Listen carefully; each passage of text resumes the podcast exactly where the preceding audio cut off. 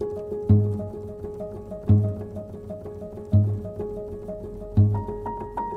begin at the beginning. It is spring, moonless night in the small town, starless and Bible black. The cobble streets silent and the hunched quarters and rabbits wood limping invisible down to the slow black. Anfang? Slow black. Wo es anfängt. Es ist Frühling. Mondlose Nacht in der kleinen Stadt. Sternlos und bibelschwarz. Die Kopfpflasterstraßen still und der geduckte Liebespärchen- und Kaninchenwald humpelt unsichtbar hinab zur schlehenschwarzen, Am Anfang schwarzen, den Anfang. schwarzen. Es ist Frühling, mondlose Nacht in der kleinen Stadt, sternenlos und bibelschwarz. Die Kopfsteinstraßen sind stumm und der bucklige Buhl- und Kaninchenwald humpelt unsichtbar runter zur schlehenschwarzen, zähen, schwarzen, krähenschwarzen, Fischkutter hupfenden See. Under Milkwood, unter dem Milchwald von Dylan Thomas, ist eines der berühmtesten Hörspiele der Radiogeschichte. Am 24. Januar 1954 ist es in der BBC uraufgeführt worden. Mit dem Shakespeare-Darsteller und späteren Hollywood-Star Richard Burton als Erzähler. Sie haben es gerade gehört. Und nur wenige Monate später sendete der NWDR die deutsche Fassung. Der Dichter Erich Fried hatte Under Milkwood übersetzt. Das war eine Leistung, denn das Hörspiel lebt von Sprachkunst, von Wortspielen, von Mehrstimmigkeit, von Dialogwitz und auch atmosphärischer Dichte. Es spielt nur an einem einzigen Tag in einem kleinen walisischen Fischerdorf und ist äh, ja mehr ein Panorama dieses Dorflebens dort und seiner Bewohner als eine Erzählung mit Handlung. Die Übersetzung von Erich Fried gilt ja mittlerweile selbst als unübertroffener Klassiker. Jetzt hat der Lyriker, Schriftsteller und Übersetzer Jan Wagner Under Milkwood neu übersetzt.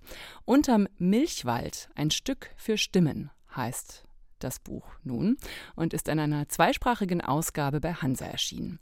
Warum Jan Wagner das gewagt hat, erzählt er in dieser Folge von Weiterlesen, der gemeinsamen Radio- und Podcastbühne von RBB Kultur und dem Literarischen Kolloquium Berlin.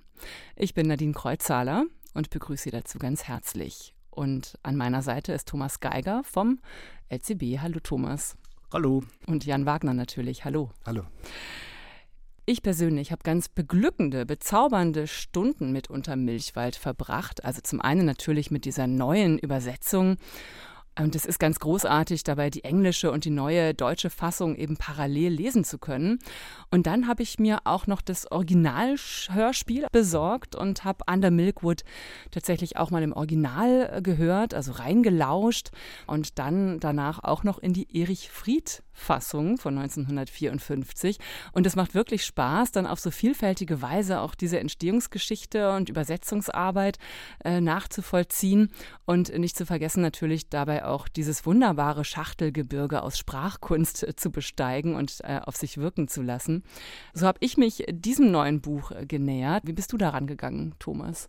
Ich habe es versucht, ganz naiv zu lesen. Ich kannte es nicht sehr gut. Ich wusste nur, das ist ein Klassiker der Weltliteratur und äh, habe mich dann einfach in die Sprache verliebt, weil das ja eine derart äh, vielfältige und äh, derart voller Neologismen und es ist wirklich Artistik im besten Sinne. Und wenn man Sprache, Wörter, äh, Wortwitz äh, liebt, dann äh, ist man da einfach irgendwie nach kurzer Zeit versunken drin. Und dann ist natürlich das andere, das ist immer so bei zwei, nein, es ist nicht immer so bei zweisprachigen Ausgaben, weil ich viel zu wenig Sprachen so gut kenne, kenne, dass ich wirklich damit umgehen kann. Aber es ist natürlich schön, wenn man links und rechts das Gleiche hat, nur anders. ja, auf jeden Fall. Das macht einen großen Reiz aus dieses Buches. Und Jan Wagner ähm, ist Lyriker und Schriftsteller. Ähm, du hast viele äh, Werke schon aus dem britischen Englisch und aus dem amerikanischen Englisch auch ins Deutsche übertragen und äh, hast 2017 den Georg Büchner Preis bekommen. 2015 hat dein Buch Regentonnen Variationen ein Gedichtband wirklich als erster Gedichtband den Preis der Leipziger Buchmesse in der Kategorie Belletristik bekommen und zuletzt ist der glückliche Augenblick erschienen, beiläufige Prosa. Wie bist du denn an diese ganze Sache rangegangen? Das ist ja eine ganz schöne Aufgabe, ja, und die kommt ja auch nicht ohne so eine Bürde, nämlich, dass es da schon eine nahezu perfekte Übersetzung gibt. So hast du es ausgedrückt im, im Nachwort von Unterm Milchwald. Es stimmt, was, was, äh, was Thomas gerade gesagt hat. Also das ganze Stück schäumt ja über vor Sprachkunst und, und vor Neologismen, von, vor Wortwitz. Und Dylan Thomas ist wirklich ein Dichter, der auch im englischsprachigen Raum als, als einer mit dem größten Vokabular seit Shakespeare gilt, als einer der großen Sprachmagier des Englischen. Und äh, das spürt man in seinen Gedichten, wenn man die Gedichte liest, die oft sehr viel dunkler sind als das Hörspiel. Er spricht selber von, von Warring Images. Also er liebt es, Bilder aufzutürmen und möglichst drei Wortspiele in einem Satz zu haben. Auch, auch die Lyrik ist nahezu unübersetzbar, aber sehr faszinierend. Und ähm, ich habe Dylan Thomas schon immer geliebt. Also Dylan Thomas, äh, wenn man so sagen kann, war eigentlich meine erste große Liebe im englischen Sprachraum. Ich habe die Gedichte sehr geliebt, äh, die dunklen Gedichte, die man oft gar nicht verstehen kann oder an die man sich wirklich rantasten muss, äh, genauso wie die großen und sehr lichten Kindheitsgedichte, Fern Hill oder auch das Poem in October, wo er die walisische Landschaft beschwört und die gehen schon in die Richtung von Unter dem Milchwald von Anne Milkwood. Ein Stück, wo wirklich viel Sprachkunst drin ist, aber trotzdem ist es leicht. Ich glaube, niemand muss sozusagen Englisch studiert haben oder muss Poesie studiert haben, um sofort einen Zugang zu haben. Es ist ein sehr verspieltes Stück. Und obwohl es so kunstvoll gemacht ist, hat es gleichzeitig auch einen, einen Humor, der in jedem Pub und an jedem Tresen durchgehen würde. Ein oft derbes Stück, ein sehr komisches Stück. Ich würde noch ein Stück weitergehen und sagen, es ist das schönste Hörspiel, das jemals geschrieben wurde. Aber ich bin natürlich auch voreingenommen, weil ich Dylan Thomas sehr, sehr liebe. Und ähm, weil ich das Stück schon sehr lange kenne und weil ich natürlich mit der Übersetzung von Erich Fried aufgewachsen bin und äh, das eine Übersetzung ist, und das kann man nicht von vielen Übersetzungen sagen, selber ein Klassiker ist. Also das kommt ja nicht oft vor. Das heißt, die Hürde oder die Überwindung kostet schon einiges zu sagen, ich übersetze das nochmal. Andererseits äh, dachte ich, ich liebe das Stück schon so lange und liebe Dylan Thomas schon so lange. Und Fried war für mich als Übersetzer auch immer so wichtig und ein Vorbild in jeder Hinsicht, dass ich dachte, äh, wenn jemand scheitert an einer Neuübersetzung, dann würde ich das gerne tun, äh, weil ich immer mit Liebe scheitern würde schöner Scheitern. Aber was ich sagen wollte, was, was kein Zufall ist, dass Fried und du, dass ihr Dichter seid. Und dass das, obwohl es ein Hörspiel ist und obwohl du, wie du sagst, eigentlich nicht verdunkelt ist wie, wie manche Gedichte, wie du sagst, was ist das für eine Erlösung, wenn ein Dichter sagt, er versteht Gedichte nicht für viele Leser, die oftmals verzweifeln. Aber das Tolle ist ja, dass er den Dichter, also den Poeten, überhaupt nicht versteckt, sondern dass er den, also wirklich dem Affen Zucker gibt. Von daher eben fiel mir nur auf und ein, dass das eben absolut kein Zufall ist, dass es Dichter sind und nicht irgendwelche, sage ich jetzt mal, Übersetzerinnen oder Übersetzer, die sich normalerweise mit Prosa oder mit amerikanischen normalen äh, Realismusromanen äh, rumschlagen. Ja, nee, äh, es stimmt, also Dylan Thomas schwelgt in Sprache und das Ganze ist ungeheuer sinnlich.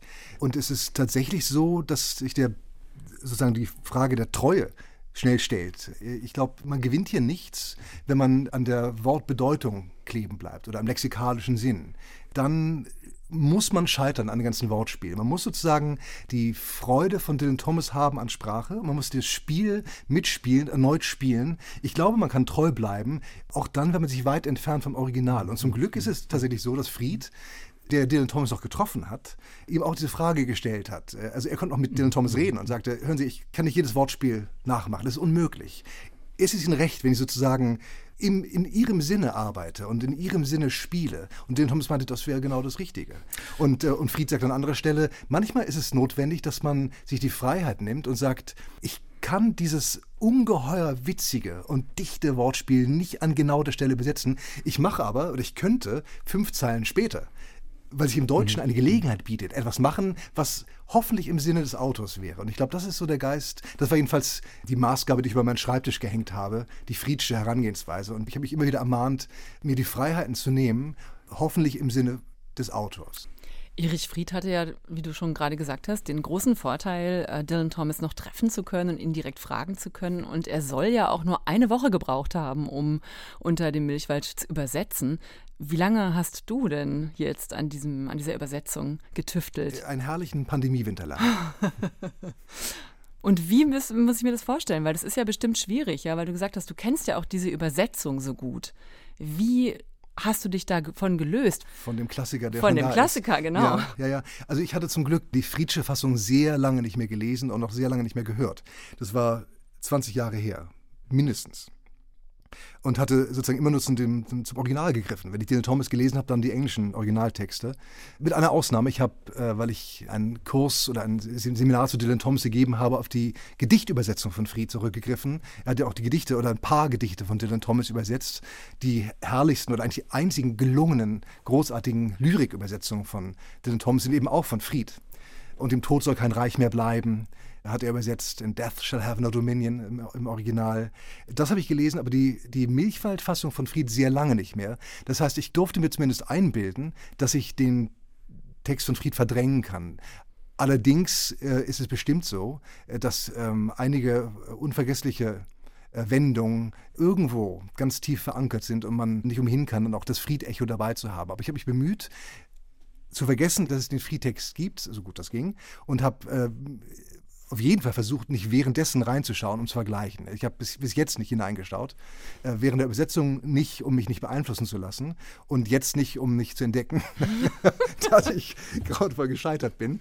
Und das war, glaube ich, eine sinnvolle Entscheidung. Lass uns mal ein bisschen auch erzählen, worum es da eigentlich geht, mit was für einem Text wir es eigentlich zu tun haben. Bei Unter Milchwald hast du es ja jetzt auch genannt, nicht mehr unter dem Milchwald, sondern unter Milchwald. Das ist ja auch eine Entscheidung. Das ist eine rhythmische Frage auch, ja. Mhm. Denn, denn uh, Under Milkwood, unter Milchwald, ist sozusagen ähm, die, die Silbenzahl ist es ähnlich und das ist äh, rhythmisch und klanglich sehr nah dran am Original. Mhm. Es geht um ein Fischerdorf in Südwales, um die Bewohnerschaft und dieses ganze Stück spielt an einem einzigen Tag. Also es fängt nachts an und hört auch am Abend oder nachts auch wieder auf. Jedenfalls ist es dunkel.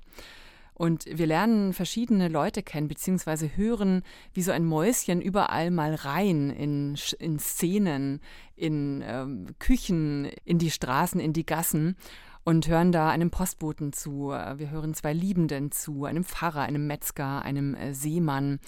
Was fasziniert dich inhaltlich so an dem Text? Natürlich ist es erstmal genauso, wie du sagst. Eigentlich wird gar nichts Besonderes dargestellt. Eine Nacht, ein Tag und ein Abend in äh, Lorgup. Und äh, es sind auch ganz gewöhnliche Menschen oder Typen, die man da sieht. Ähm, aber es ist niemand, es gibt ja niemand, der gewöhnlich ist, sondern alle haben ihre Leidenschaften. Äh, und Thomas hat das sehr klar gesehen. Das sind einfach alles sogenannte normale Menschen, aber alle haben ihre Abgründe, ihren Witz, äh, ihre Leidenschaften und ihre Träume. Es beginnt ja mit den Träumen der Einwohner. Das Mäuschen, das wir sein dürfen, darf erstmal in die Träume reinschnuppern. Und äh, wir begegnen also all diesen Träumen, den Leidenschaften, auch den durchaus dunklen und den Abgründen dieser Menschen erstmal im Traum. Der Hauptdarsteller ist die Sprache, natürlich. Die Art und Weise, wie Dylan Thomas schreibt, äh, seine dichterische Sprache, ist der Hauptakteur in dem Stück. Aber die Figuren werden eben so plastisch dargestellt und mit so viel Liebe. Selbst die Mankos, selbst die Laster und die, und die schlimmsten Absichten dieser Menschen werden mit so viel Liebe porträtiert. Selbst Mr. Pugh, der seine Frau umbringen will, stößt auch in der Beschreibung doch auf große Sympathie bei Dylan Thomas man muss sich vorstellen, dass er all diese Typen natürlich auch gekannt hat. Und zwar äh, sehr genau gekannt hat, weil er selbst aus Wales kam und genau diese Leute der, der Küste gesehen hat Tag für Tag. Der Dorftrinker, der Postbote, der Bäcker, der eine, eine Doppelehe führt, dann die Dorfschöne Polygata. Und die ganzen, diese ganzen äh, Typen sind sozusagen ihm ganz zweifellos vertraut gewesen. Und die Liebe, mit denen er sie porträtiert, ist unendlich faszinierend. Und äh, diese gewöhnlichen Leben werden eben genauso präsentiert, wie sie präsentiert werden sollten, als ungewöhnlich. Lasst uns mal am besten eintauchen in die Welt von Larrigup. Wie wird es ausgesprochen eigentlich richtig? Die, also Larry, es ist vielleicht gut, dass wir kurz über den Namen sprechen. Ja. Larry Cup, das fängt mit diesem typischen Doppel-L an. Und man denkt, ja, das ist auch ein ganz walisischer Ortsname. Es ist im Grunde das erste derbe Wortspiel von Dylan Thomas, weil wenn man es von hinten nach vorne liest, heißt Larrigup Bugger All. Also ein Ausruf, der äh, in jedem Lexikon vermerkt ist und der eher unfein ist. Also Bugger All, also es gibt den Ort nicht. Es gibt ihn nur auf der literarischen Landkarte als Lara Gupp. Und ich glaube, Lara Gupp soll man es auch aussprechen. Ja. Ja. Okay, dann lasst uns mal eintauchen in die Welt von Lara Gupp. Jan Wagner liest den Anfang seiner Neuübersetzung Unter Milchwald. Am Anfang den Anfang. Es ist Frühling, mondlose Nacht in der kleinen Stadt, sternenlos und bibelschwarz. Die Kopfsteinstraßen sind stumm, und der bucklige Buhl- und Kaninchenwald humpelt unsichtbar runter zur schlehen schwarzen, zähen, schwarzen, krähenschwarzen, Fischkutter hupfenden See. Blind wie Maulwürfe sind die Häuser, obwohl die Maulwürfe selbst ganz gut sehen können heute Nacht in den schnuppernden, samtenen Tälern. Oder blind wie Kapitän Cat dort vorn im gedämpften Zentrum bei Brunnenpumpe und Turmuhr den trauertragenden Läden, dem Gemeindesaal in Witwentracht. Und alle Bewohner des eingelullten und mucksmäuschenstillen Städtchens schlafen. Still. Die Säuglinge schlafen, die Bauern, Fischer, Händler und Rentner, der Schuster, Lehrer, Postbote, Gastwirt, der Bestatter und die Halbweltdame, Säufer, Schneider, Prediger, Polizist, die schwimmhäutigen Muschelsammlerinnen und die reinlichen Ehefrauen. Junge Mädchen liegen sanft gebettet oder gleiten durch ihre Träume, samt Ringen und Mitgift, mit Glühwürmchen als Brautjungfern durchs Mittelschiff des orgelbrausenden Waldes. Die Jungen träumen ruchlos von den zickenden, bockenden Farmen der Nacht und der seligen Brauträubersee. Und die kohlschwarzen Standbilder der Pferde schlafen auf den Koppeln, und die Kühe in den Ställen und die Hunde in den feuchtschnäuzigen Höfen. Und die Katzen schlummern in den schiefen Ecken oder stehlen sich, streichen, Nadelsticheln über die eine einzige Wolke von Dächern. Du kannst den Tau fallen hören und den Atem der schweigenden Stadt. Nur deine Augen sind geöffnet und sehen die schwarze, zusammengefaltete Stadt tief und festlich schlafen. Und du allein kannst den unsichtbaren Sternenfall hören, jede genaue, vom Dämmern noch dunklere, taubetupfte Regung des schwarzen, schollenvollen Meeres, wo die Arethusa, die Brachvogel und die Feldlerche, Sansibar, Rhiannon, die Vagabund, die Kormoran und die Stern von Wales dümpeln und treiben. Horch, es ist Nacht, die durch die Straßen schweift, der feierlich schreitende, melodische Salzwind in Krönungsstraße und Muschelzeile. Es ist das Gras, das am Lorregap-Berg wächst. Taufall, Sternenfall, der Schlaf der Vögel im Milchwald. Horch, es ist Nacht, in der kalten, gedrungenen Kirche, Hymnen singend, mit Haube und Brosche und Bombasin schwarz, Kläppchenkragen und Bommelbinder, husten wie heisere Geißen, Minzbonbons lutschend, Halleluja dösig. Nacht in der Bierstube, still wie ein Domino. Auf Ocki Milchmanns Dachboden wie eine Maus mit Handschuhen. In Dei Brots Backstube fliegt sie wie schwarzes Mehl. Es ist heute Nacht, in der Eselstraße, wo sie lautlos, Seetang an den Hufen, übers Pfahlmuschelpflaster trottet. Vorbei an vorhangverhangenem Topfarn, Bibelsprüchen und Nippes, am Ammonium, dem geweihten Frisiertisch, selbstgemalten Aquarellen, Porzellanmöpsen und der rosaroten Teebüchse aus Blech. Es ist das Grautier Nacht, zottelig in den kuschligen Kinderzimmern.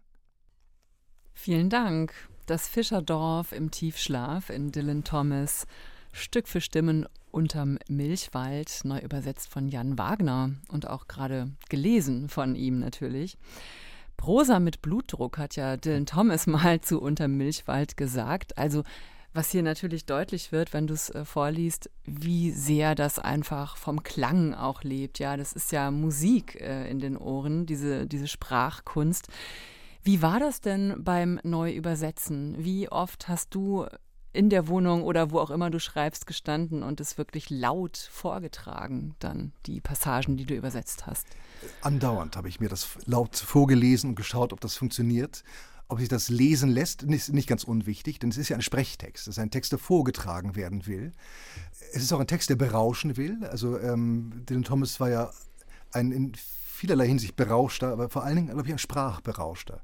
Und äh, das heißt, es ist eine Sprache, die durchaus trunken machen soll. Und das tut sie auch im Original. Und ich glaube, man tut gut daran, wenn man ebenso trunken wird. Nicht vielleicht beim Übersetzen, wo man sich konzentrieren muss, aber der Leser, die Hörerin soll doch äh, trunken von Sprache werden. Und äh, deswegen ist es gut, das immer wieder selbst vorzulesen, um zu sehen, funktioniert das, lässt sich das problemlos vortragen, äh, wenn man es zum Beispiel fürs Radio produzieren wollte oder stolpert man irgendwo. Und es ist eine Sprache, die dem Anspruch von Dylan Thomas gerecht wird, dass die Sprache etwas Magisches sein soll. Das Wort Magie taucht bei ihm oft auf. Also auch in den Briefen, in den Texten, die er geschrieben hat zur Lyrik oder überhaupt äh, über sein Werk taucht immer wieder das Wort Magie auf, auch das Wunder und äh, gleichzeitig das Handwerkliche, das er sehr betont. Und er sagt, im Grunde ist das Schönste und das Wichtigste, dass man über das Handwerk an den Punkt kommt, an dem die Wunder geschehen. Also beides war für ihn wichtig und ich glaube, äh, es ist gut, wenn man beides auch beim Übersetzen im Auge und im Ohr behält. Das Wunder der Sprache und das, das, das Handwerkliche, dass man so viel äh, handwerkliches Können, wie man nur aufbringen kann, hineingibt, um irgendwie diesem Magier Dylan Thomas nahe zu kommen. Und im Deutschen eine Sprache zu erschaffen, die möglichst äh, eine hohe Promillezahl für die Hörer hat. Was haben denn deine Nachbarn oder Mitbewohner dazu gesagt? Haben die sich auch so gefreut über den Klang von Dylan Thomas? Äh, die Nachbarn haben sich noch nie beschwert über mein lautes Reden oder meine, meine, meine Leseübungen. Ich äh, weiß es also nicht genau, aber ich habe das Stück Probe durchgespielt mit Freunden und geguckt, geht das? Und, und haben also die Rollen verteilt und das, das ging. Ich habe eine ganz andere Frage, die aber doch mit der Sprache sehr zusammenhängt. Und zwar geht es mir um die Zeitverhaftetheit. In deinem äh, Nachwort spekulierst du darüber, dass äh, Übersetzungen doch vielleicht eher veralten als Originaltexte. Das ist die eine Frage, aber die würde ich jetzt nochmal zurückstellen äh, zur anderen. Das ist Anfang der 50er Jahre entstanden, nach dem Zweiten Weltkrieg, also die große Katastrophe. Auf der anderen Seite, wenn man das liest, hat es was extrem Zeitloses. Es sind, wie, wie von dir geschildert, klare Typen. Es geht um die großen Themen. Es geht um Sex, es geht um Tod, es geht um Träume, es geht um Mordwünsche, hast du gesagt. Also äh, es geht um die See, es geht um die Fischerei. Also äh, quasi die ganz großen Themen auch der Literatur. Und ich habe mich irgendwann gefragt, wo ist eigentlich die Entstehungszeit in dem Text drin? Wie hast du das denn für dich wahrgenommen? War das, also im Übersetzen, bist du in die Sprache der 50er Jahre zurück oder bist du in die mythische Sprache, in die Märchensprache? Wie, bist du damit umgegangen? Das Stück, das Originalstück äh, hat eigentlich tatsächlich eine zeitlose Sprache. Es ist die Sprache von Dylan Thomas. Und äh, obwohl diese Gestalten, denen man begegnet, ich glaube, heute noch genauso auftauchen werden. Also ich glaube, wenn man jetzt nach Wales führe und, und dann in ein... Aber heute hättest du einen Autoschrauber dabei oder irgendeinen IT-Fuzzi oder die ganz normalen Berufe des ländlichen Lebens. Das stimmt. Aber auch die Figuren sprechen ja wie Dylan Thomas. Also äh, es war zum Beispiel Kapitän Cat, der im Grunde die zweite große Stimme ist in dem Stück äh, natürlich ein also mit allen Wassern gewaschener Seemann und der auch wirklich auch mal derbe Ausrufe äh, hat und, und oft redet, wie ein Seemann vielleicht reden könnte, aber in seinen Träumen zumindest spricht er wie ein Dichter. Es gibt es gibt einige Liebespaare in dem Stück und das hinreißendste oder, oder, berührendste ist der alte, blinde Kapitän Cat und die einzige Liebe seines Lebens, Rosie Probert, aus der Entengasse, die lange tot ist, aber in seinen Träumen trifft er noch auf Rosie Probert. Äh, er hat den Namen von Rosie Probert quer über den Bauch tätowiert. Und wenn Kapitän Cat mit seiner Geliebten im Traum redet, dann redet da äh, doch jemand, der große dichterische Qualitäten hat. Rosie Probert fragt ihn, welche See, welches Meer hast du bereist? Mein Lieblingsseemann, Kapitän Cat. Und er sagt im Englischen, I will tell you no lies. The only sea I saw was the seesaw sea with you, riding on it. Äh, das ist, nun, ist von einer so großartigen Dichte und einer, einer Verspieltheit, dass man hingerissen ist. Und das heißt, alle diese Gestalten reden, als würden sie ganz anderes tun als, als äh, Gedichte schreiben, aber gleichzeitig natürlich einer sehr prägnanten, deftigen, geerdeten Sprache, aber eben mit allen Qualitäten des Dichters. Und das ist also eine zeitlose äh, Sprache, obwohl die Gestalten sozusagen dem, ihrem Alltag sehr verhaftet sind. Und gleichzeitig sind es natürlich Gestalten, die einem heute genauso begegnen würden, wie du sagst, dann vielleicht Schlosser wären, mag sein, oder, oder äh, Automechaniker, aber ihren Träumen würden auch diese Automechaniker ganz genauso reden wie Captain Cat. Aber würdest du denn sagen, zum Beispiel diese Nachwehen des Zweiten Weltkriegs, diese Stimmung, ja, dieses Düstere, was ja da noch über allem ist, ist hier in dem Text auch noch an irgendeiner Stelle zu spüren? Ich meine, es geht ja schon auch um Tod. Es sind diese Träume, die durch den Text wabern. Da kann man, ist man ja schnell auch bei Trauma. Äh, würdest du sagen, es steckt da schon drin, auch wenn es zeitlos ist? Man müsste, glaube ich, sehr suchen. Äh, es mag sein, dass sozusagen der Verlust eine Rolle spielt und der Tod, das Getrenntwerden von, von Liebsten ein Nachklang ist des Krieges. Aber das ist, das wäre, glaube ich, zu viel. Das würde heißen, dass man es zu verengt liest, das Stück. Äh, denn Thomas hat ja kaum geschrieben zum Krieg. Es gibt von ihm im Grunde nur zwei Gedichte, die überhaupt den Krieg erwähnen. Es geht um einen Bombenangriff und einen Toten sozusagen. Aber es gibt sehr wenig Gedichte eigentlich, die, die auf politisches oder, oder historisches anspielen. Das war ihm auch nicht ein Anliegen. Mhm. Also ihm war ein Anliegen die Sprache. Und ich, den Krieg hat er, glaube ich, eher so vor, vorbeiziehen lassen, hat sozusagen als Mitarbeiter der BBC äh, im Grunde den, den, die Kriegsjahre äh, hinter sich gebracht und war aber nicht besonders involviert in den Geschehnissen, hat einfach weiter geschrieben. Und äh, das heißt, es ist auf keinen Fall ein Kommentar zum Krieg. Und wenn etwas da drin äh, aufleuchtet von den Zeitgeschehnissen, dann nur zufällig und unter der Hand. Ich würde gern auch noch mal mehr über das Handwerk des Übersetzens äh, sprechen mhm. mit dir und das gerne an ein paar Beispielen mal äh, durchspielen und würde deshalb vorschlagen, vielleicht hören wir noch mal eine zweite Stelle und ich glaube, an dieser zweiten Stelle ist ganz gut auch zu erkennen, mit was du da auch zu kämpfen hattest wahrscheinlich. Es kommen ja wahnsinnig viele Namen vor. Sowohl Ortsnamen als auch Personennamen haben oft eine Bedeutung. Aber hören wir doch einfach mal die nächste Stelle und da taucht der Ortspfarrer auf. Eli Jenkins, ja. der jeden Morgen eine bestimmte Gewohnheit hat. Genau, die Träume sind vorbei, der Tag beginnt. Im Pfarrhaus von Bethesda tastet sich Hochwürden Eli Jenkins aus dem Bett hinein in sein Predigerschwarz, kämmt sein weißes Bardenhaar zurück, vergisst sich zu waschen, tapst barfuß die Treppe hinunter, öffnet die Vordertür, steht im Eingang und ruft sich, während er auf den Tag hinausschaut und hoch zum ewigen Berg, während er die Meeresbrandung hört und das Tratschen der Vögel, seine eigenen Verse in Erinnerung und trägt sie leise der leeren Krönungsstraße vor die aufwacht, aufmacht, Vorhang um Vorhang.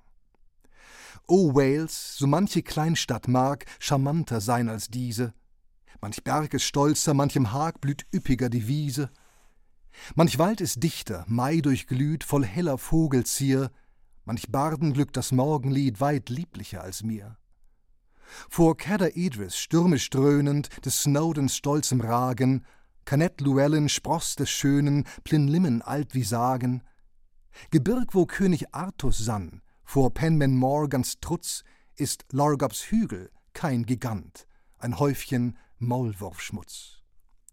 Vor Soddy, Senny, Dovidi, Eden Alet zumal, Taff, Taui, breit und frei auch sie, Lieutenant samt Wasserfall, vor Clarwen Claddow, angesichts von Eli Gwilly Oggernet, ist unser Derry-Herr ein Wicht, Winzling im Binsenbett. Burg Carrick Cannon steht schon lang, derweil die Reiherspitze zum Trocknen dient dem Blasentang, Möwen zum einsam Sitzen. Der Milchwald, nur ein schmales Tal vor Grongars goldenem Hain, doch will ich hier, hab ich die Wahl, ewig und länger sein, will zwischen Bäumen mich zerstreuen, am Eselhang, in Bärengassen, am Lied des Derry mich erfreuen und nie, und nie die Stadt verlassen. Hochwürden Jenkins schließt die Vordertür, sein Frühgottesdienst ist beendet. Vielen Dank. Jan Wagner, noch einmal mit einer Stelle aus der Neuübersetzung von Unter Milchwald von Dylan Thomas. Das ist ja auch ein wahnsinnig humorvoller Text, ne? Sehr. Es ist wirklich witzig. Ich lache jedes Mal, wenn ich ihn wieder lese. Es, ist, es gibt so unwahrscheinlich komische, also, also so unwahrscheinlich äh, galante, geistreiche, dreckige Passagen. Man, man lacht ja. sehr, sehr viel. Ja. Nimm uns mal mit, bitte, in deine Arbeit als Übersetzer. Äh, gerade diese Stelle, die musste ich doch wahnsinnig gemacht haben, oder? Im Grunde war das eine der Stellen, die eher leicht zu übersetzen Ach. waren. Also wenn man sich mit Reimen und sowas auseinandersetzt, was ich ja tue, dann war diese Passage, die ja ein klassischer Gesang ist sozusagen, also äh, Hochwürden Jenkins sieht sie als Barde und, und beglückt auch die Einwohner äh, den ganzen Tag lang mit Gedichten und Sülze, wie es aber heißt, mit Poesie und Sülze. und, äh, die, oder geht zu den Kranken, macht seine Krankenbesuche, trägt dann vor. Man weiß nicht, ob die Einwohner von äh, Laura Gobb das gut finden oder nicht, aber er ist ein klassischer Dichter. Und diese Reimtechnik ist eine klassische und man muss halt nur auf das Metrum achten, auf das Reimschema. Und natürlich ist es trotzdem problematisch, wenn man das Versmaß, die Strophenform halten möchte. Deutsch tendiert ja dazu, immer länger zu sein äh, als das Englische. Das heißt, man muss gucken, dass man verknappt und verkürzt Reime findet, die ähnlich geschmeidig dahinlaufen oder plätschern wie die Reimerei von äh, Eli Jenkins. Das war eine Schwierigkeit. Es gibt eine ganze Reihe von Liedern in dem, in dem Text und äh, da waren schon Verse oder Gesänge, die nicht von Eli Jenkins sind, sondern von anderen, von Mr. Waldo, dem ewigen Trunkenbold zum Beispiel, oder von der schon erwähnten Polly Garter. Oder auch Kinderreime, die oft sehr heiter, tiefgründig, bizarr sind und wo viel mehr mit Namen gespielt wird zum Beispiel und wo tatsächlich äh, diverse Bedeutungen sich überlagern. Das war hier nicht der Fall, aber es gibt viele Reime und das war eine Schwierigkeit, aber auch eine große Freude, das nachzubauen. Was hat dir denn, ähm, du sagst ja, okay, diese Reime, das ist eine Freude, das ist auch jetzt nicht die größte Schwierigkeit hier bei der Übersetzung gewesen. Was hat dir denn so richtig Kopfzerbrechen bereitet? Also dann bleibe ich einfach bei den Liedern. es gibt, äh, also beziehungsweise es fängt schon mit den Namen natürlich an. Ja, ja. Äh, also ich hatte, eine, ganz am Anfang hatte ich überlegt, ob ich nicht 17 Ortsnamen übersetzen sollte, weil dieses herrliche Wortspiel, das niemand bemerkt, der das Stück hört, Bugger All, Larrigup, äh, ich dachte, das muss doch auch im Deutschen möglich sein. Ich habe dann lange geguckt, aber es war erstens nicht möglich. Ich habe keinen ähnlich derben, schönen Ausruf gefunden im Deutschen. Äh, und vor allen Dingen ist es natürlich so, dass Laura Gubb als Name schon längst Teil der Landschaft geworden ist. Und den zu ändern wäre gefährlich und, und äh, unsinnig. Aber die anderen Namen sind, sind auch wichtig. Also oft sind die Einwohner ausgestattet mit Namen, die, also sogenannten Telling Names. Äh, wenn äh, Ocky Milkman ist natürlich der Milchmann und Die Bread ist der Bäcker tatsächlich. Mhm. Aber es gibt auch andere Namen, die sozusagen übersetzt werden müssen. Also eine Figur, die kaum eine Rolle spielt, aber auch unvergesslich ist. Übrigens auch erstaunlich. Es gibt Charaktere, die sagen zwei Sätze und man vergisst sie nie wieder.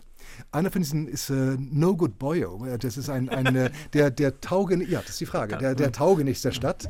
Oder ja, ein Nichtsnutz, aber mit schmutziger Fantasie ausgestattet. Und, und die Frage ist sozusagen, wie übersetzt man dieses No Good? Fried hat das mit Nichtsnutz tatsächlich übersetzt und das ist korrekt, denn ein Tu nicht gut wäre eigentlich ein Never Do Well oder ein Good for Nothing.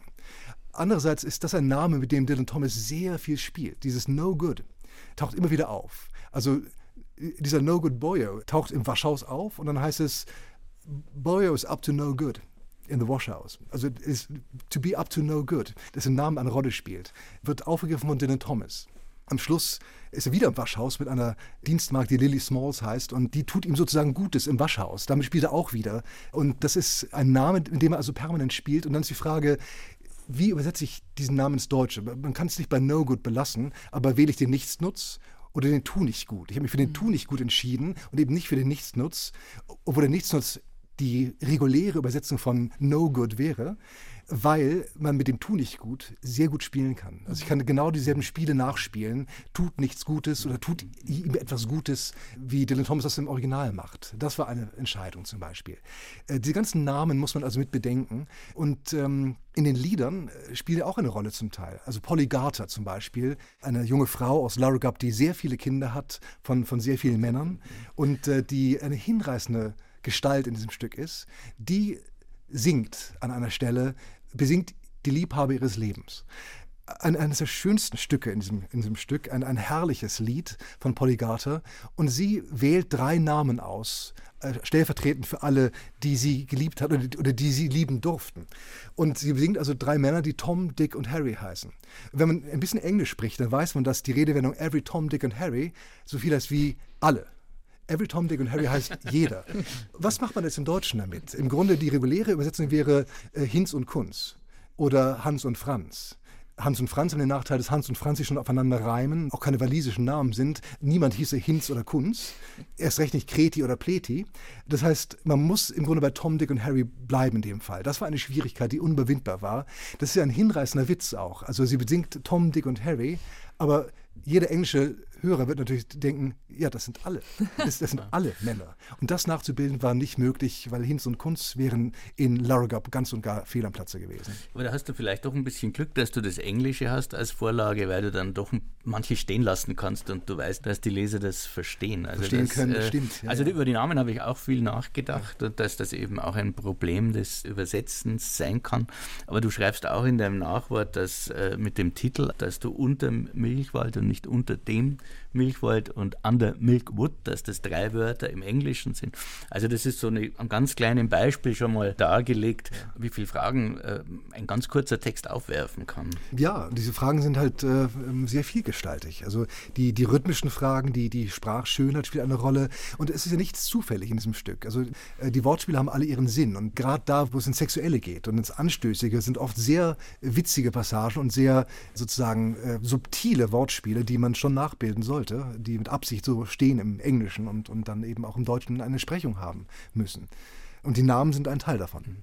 Wann hast du denn eigentlich deine Leidenschaft für die englische Sprache entdeckt? Ich meine, du hast Anglistik studiert in, in Hamburg, in, in Dublin und in Berlin.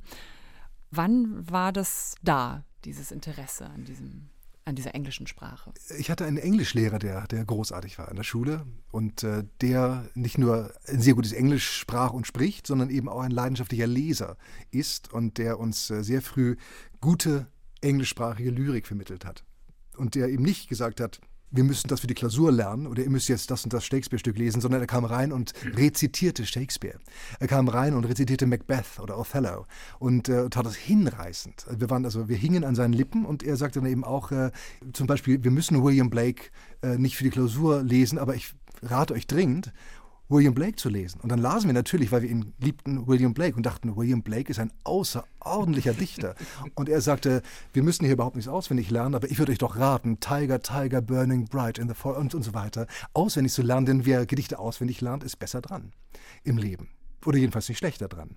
Und der brachte uns dann die englische Sprache so nah, dass ich dann äh, nicht nur die Sprache, sondern auch die die Autoren äh, oder viele Autoren lieben lernte. Und deswegen auch das Anglistikstudium und natürlich dann der, der Gang nach, nach Dublin, um dort weiter zu studieren. Unter anderem natürlich wegen James Joyce und dem Ulysses, mhm. weil das natürlich auch einer der großen Sprachzauberer ist manchmal hilft es ja auch, sich mit der Person, mit dem Autor selbst natürlich auch zu beschäftigen, mit dem ja. Leben desjenigen. Wie weit hast du das denn mit Dylan Thomas gemacht? ich habe alles gelesen. Also ich habe ich hab alle, äh, alle Briefe gelesen, alle Essays, alle, also von Dylan Thomas alles und habe auch die Biografien über ihn gelesen, die Aussagen von Freunden, von, äh, von Zeitgenossen und so weiter. Also ich habe früher schon sehr viel gelesen und jetzt im Zusammenhang mit dem Milkwood nochmal alles und zwar sehr genau gerade in äh, Hinsicht auf die, auf die Passagen in den Briefen, in den Essays, die mit dem Milchwald zu tun haben, weil weil es schon, es gibt schon sehr viele problematische Stellen und man möchte natürlich nicht übersehen, dass da oder dort vielleicht eine Anspielung auf irgendein Ereignis ist oder, oder möchte nicht eine Aussage von Dylan Thomas äh, nicht gelesen haben, wo er sich äußert zu einem Namen, eine Figur und so weiter man kann auch zu viel lesen. Ich habe dann äh, zum Beispiel also die Ehefrau von Dylan Thomas hieß äh, Catelyn, eine, eine irische Frau, die er auf den Briefen als Cat ansprach. In, in, sehr schönen Liebesbriefen, die er von seinen legendären Tourneen in den USA zurück nach Wales schrieb, äh, sprach sie man ja als Cat an, statt Catelyn. Und ich dachte natürlich, könnte Captain Cat äh, vielleicht auch eine, eine Verbeugung vor seiner Frau sein, sozusagen. Äh, ist Captain Cat vielleicht die Kapitänin? In dem Moment, wo du sagst, ist es so.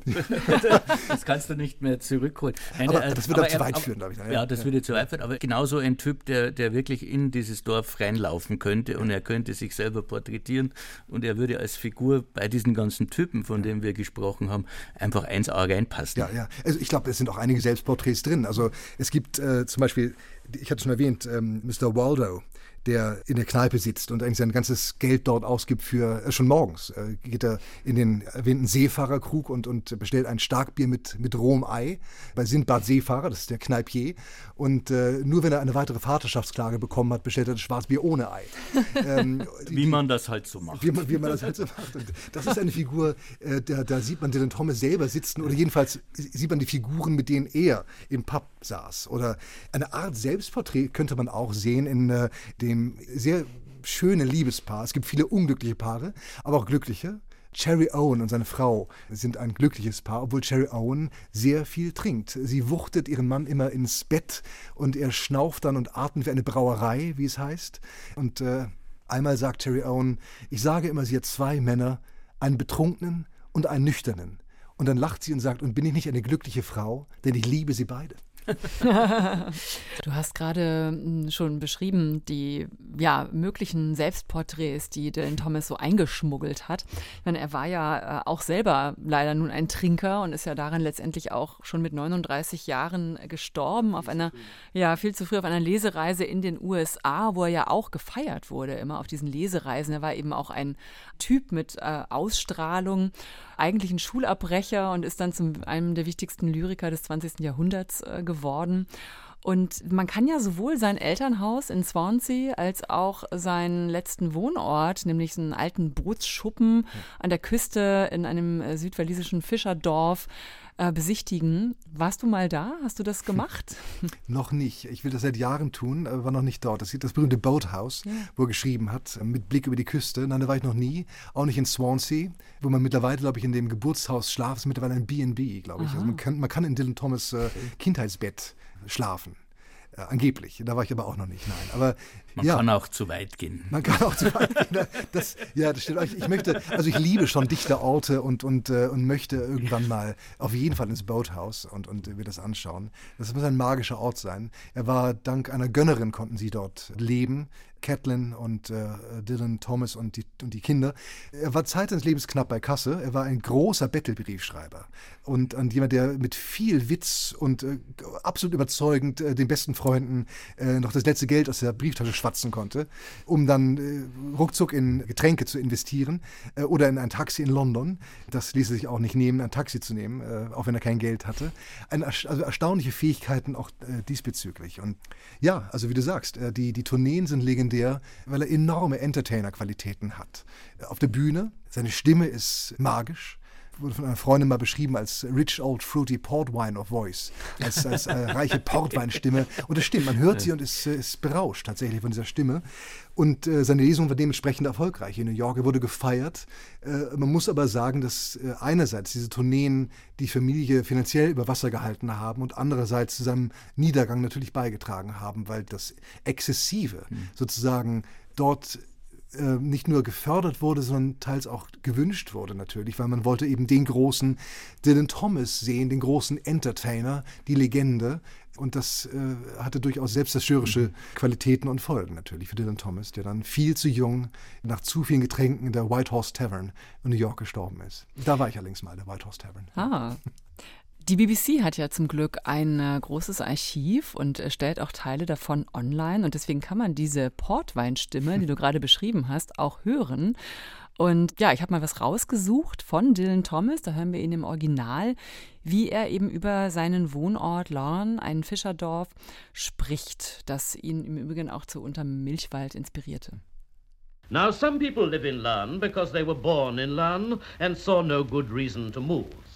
Some entered the town in the dark and immediately disappeared, and can sometimes be heard on hushed black nights making noises in ruined houses. Or perhaps it is the white owls breathing close together like ghosts in bed. Others have almost certainly come here to escape the international police or their wives. And there are those, too, who still do not know and will never know why they are here at all. You can see them any day of the week, slowly, dopily wandering up and down the streets like Welsh opium eaters, half asleep in a heavy, bewildered daze. And some, like myself, just came one day for the day and never left, got off the bus and forgot to get on again. Dylan Thomas äh, war hier zu hören im Original, ähm, wie er sein äh, Dorf beschreibt, Lawn, in dem er gelebt hat. Ja, und diese Beschreibung können wir direkt einbauen in den Milchwald eigentlich. Ne? Eigentlich schon, äh, ne? Ja. Man merkt auch da, wie, wie er spielt, wie er die Klänge gleiten lässt, äh, wie, er, ja. wie, die, wie die Vokale durch die, durch die, durch die Zeilen sich ziehen. Und, und er weiß ganz genau, was er macht, ja. wenn er spricht. Ja. Und es hat auch dieses, also, ein, also für mein Ohr äh, ziemlich viel Pathos, erstaunlicherweise. Ja, ja, ja, das, das, das, ist, das ist so. Ja, er, er zelebriert die Sprache. Und äh, das merkt man auch bei dem, bei dem, hier jetzt auch, aber auch bei dem Vor, es gibt eine, eine Aufnahme aus New York, wo er den Milch Stichwald die, die Sprecherpartie selber liest, auch da, natürlich sogar noch stärker als jetzt hier, zelebriert er die Sprache und stellt sie auf ein Podest und schmeichelt den englischen Lauten. Das ist schon so, ja. Und, ähm, und Timing ist ein gutes Stichwort. Ich denke, also er, ist, er liebt ja die Marx Brothers zum Beispiel und war ein großer Kinogänger. Und ich glaube, wie, wie die großen Komiker äh, ist er eben ein, ein Mann, der genau weiß, wann sozusagen die Pointe gesetzt werden muss und wo auch im, im, im Satz ein, ein rhythmischer Bruch stattfinden muss, damit die Komik ausgekostet werden kann. Wie ist das denn eigentlich bei deinen eigenen Gedichten, bei deiner eigenen Lyrik? Ich meine, seit 2001 äh, bist du unterwegs als freier Schriftsteller, auch als Übersetzer aus dem Englischen und dem Amerikanischen eben.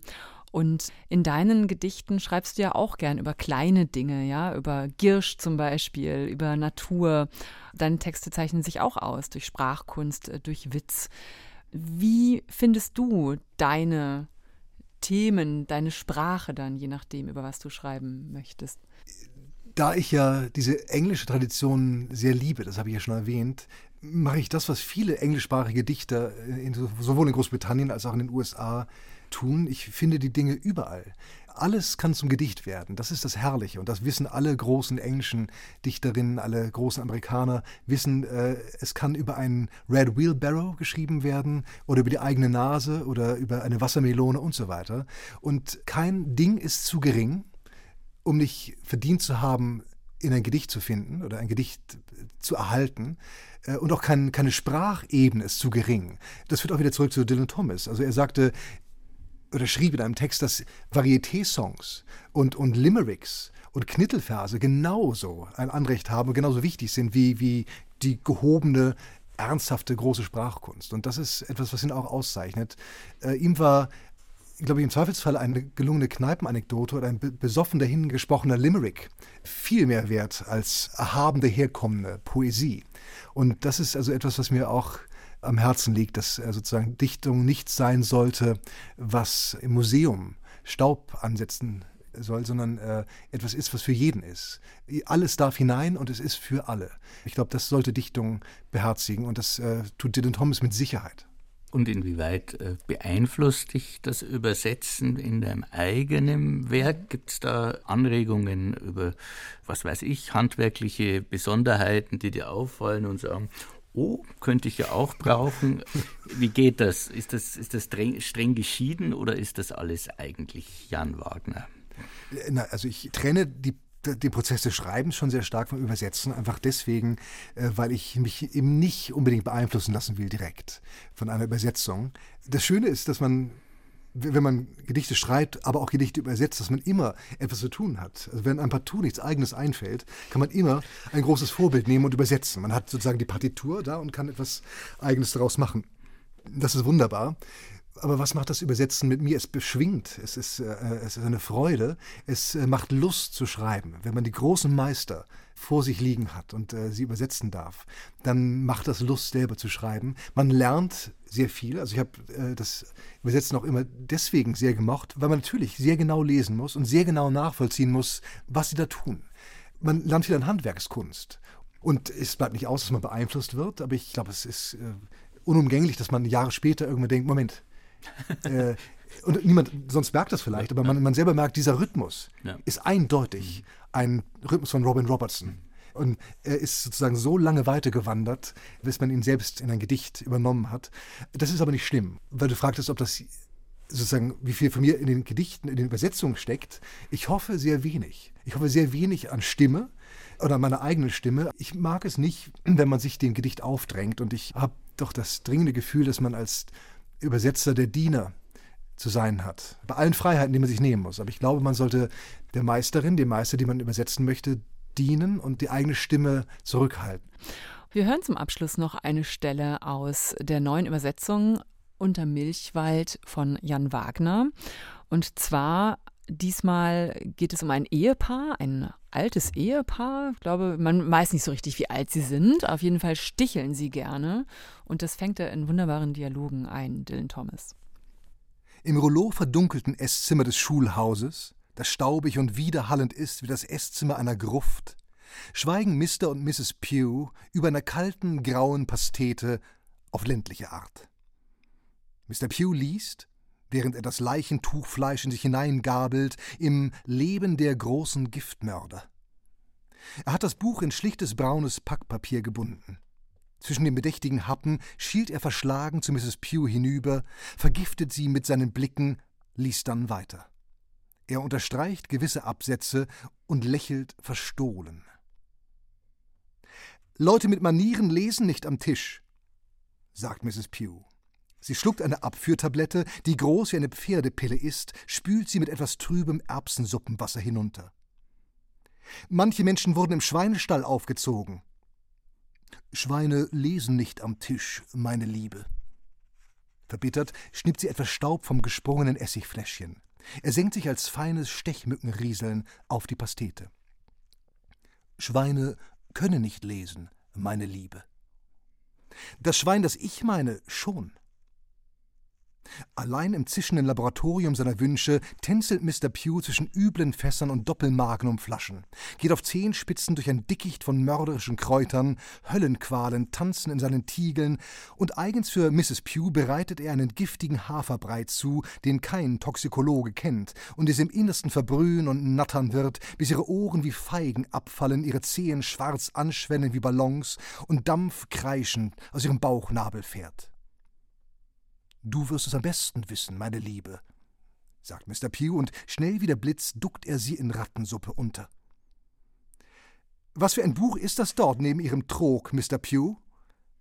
Ein theologisches Werk, meine Liebe, Leben der großen Heiligen. Mrs. Pugh lächelt. In der kalten Luft der Esszimmergruft bildet sich ein Eiszapfen. Vielen Dank. Jan Wagner war zu Gast in Weiterlesen mit der Neuübersetzung von Unter Milchwald von Dylan Thomas. Vielen Dank, es hat Spaß gemacht. Mir auch. Danke für die Einladung. Hm. Und auch dir vielen Dank, Thomas Geiger. Mir hat es auch Spaß gemacht.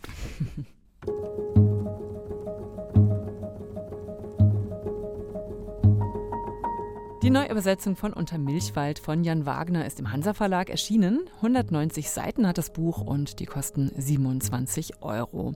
Und wenn Sie mögen, dann hören Sie weiter lesen auch gerne über die App der ARD Audiothek oder abonnieren Sie uns als Podcast überall, fast überall da, wo es Podcasts gibt. Ich bin Nadine Kreuzzahler. Vielen Dank fürs Zuhören und viel Freude beim Weiterlesen.